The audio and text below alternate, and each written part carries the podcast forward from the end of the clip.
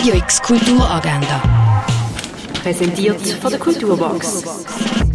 Es ist Mittwoch, der 22. November und so kannst du heute die Tag kulturell gestalten. Das Theater Was ist, was war, was wäre startet am halb zehn im Vorstadttheater.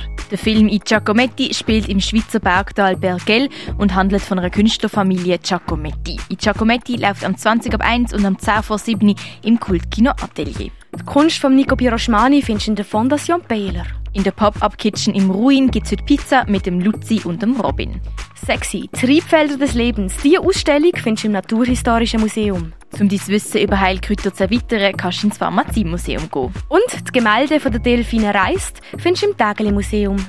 Radio X Kulturagenda. Präsentiert von der Kulturbox. Kulturwerbung mit Herz. Am Puls von Basel.